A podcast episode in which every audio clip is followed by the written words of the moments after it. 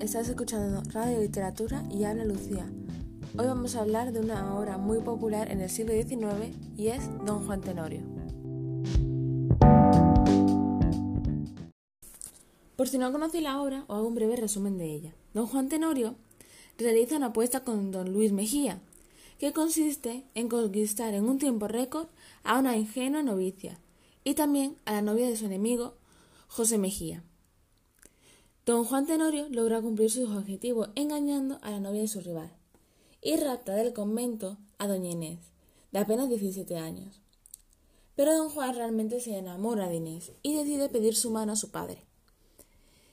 El padre de la chica y don Juan Mejías van enfurecidos a la casa de don Juan Tenorio para encararle su conducta al engañarlas. Don Juan se enfrenta a ellos, logrando matar a los dos. El mujeriego don Juan huye, abandonando a doña Inés, quien muere de pena. A su regreso después de muchos años, don Juan Tenorio se encuentra con un panteón en lo que antes había sido su hogar.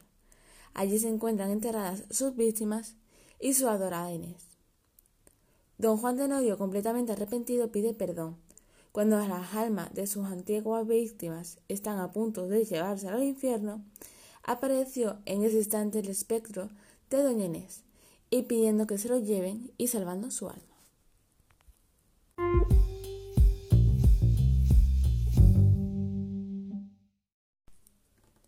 Esta obra está hecha en la época romántica, y como es lógico, encontramos muchas características del romanticismo, como por ejemplo, el amor y el sentimiento es el tema principal que mueve toda la obra. También encontramos al personaje masculino, don Juan Tenorio, un pendenciero e irrespetuoso que es salvado gracias al alma pura de Doña Inés, que transforma al pecado en un espíritu libre salvado de la condena eterna.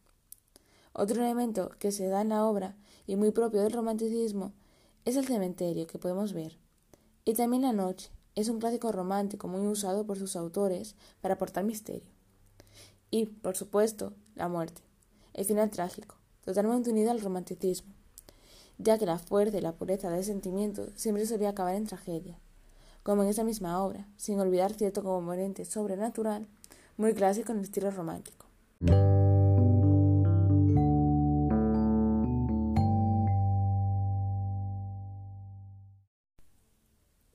Ahora hablemos de los tres temas principales de esta obra, que son el amor, la muerte y el honor.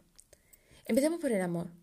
Ese se muestra como que es el sentimiento principal, ya que todos los hechos se mueven por él y gracias a él. Lo que pasa al final de la obra es que tal como doña Inés esperaba, don Juan acaba por arrepentirse de todo lo malo que ha hecho y asciende al cielo junto a su amada, y quien puso en riesgo su alma por él. Algo que yo pienso que está más o menos bien.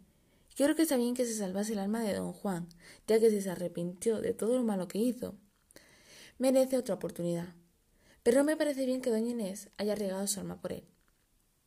Ahora hablemos de la muerte, algo que en lo personal pienso que es algo muy normal y que es algo que a todos nos va a pasar, por ello no me produce ni tristeza ni miedo. Pero hablando de la obra, es algo que está muy presente en ella, ya que mueren gran cantidad de personajes por causas ligadas al amor y al honor. Incluso en esta obra aparecen dos personajes fantasgóricos. Don Juan de Norio tradicionalmente se representa en la víbora de difuntos, porque se desarrolla dentro del marco de la vida y la muerte, la santidad y el pecado, el mundo y sus placeres. El honor es otro de los sentimientos que mueve la obra, ya que las apuestas se hacen para enorgullecer a las personas, y luego los, perdedores y los afectados eh, quieren batirse en duelo con los apostantes para limpiar su honor. Los personajes tienen un gran sentido del honor porque intentan matar a cualquier persona que les haga una pequeña burla o afrenta.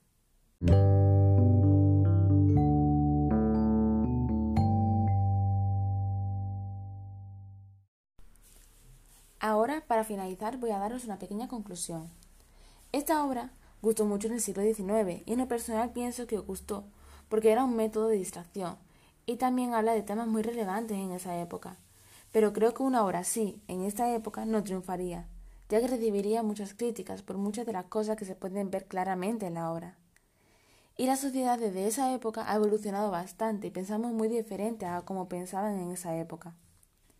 Por ejemplo, recientemente en Reino Unido, a través de la cadena BBC, se emitió la película Grease.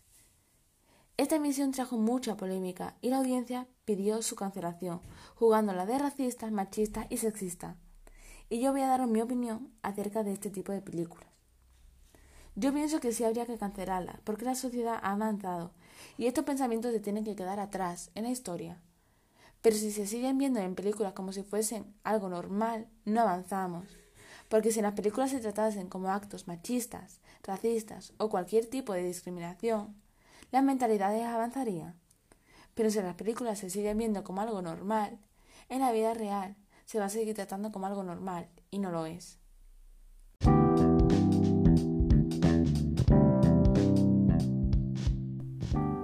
Bueno, hasta aquí el programa de hoy.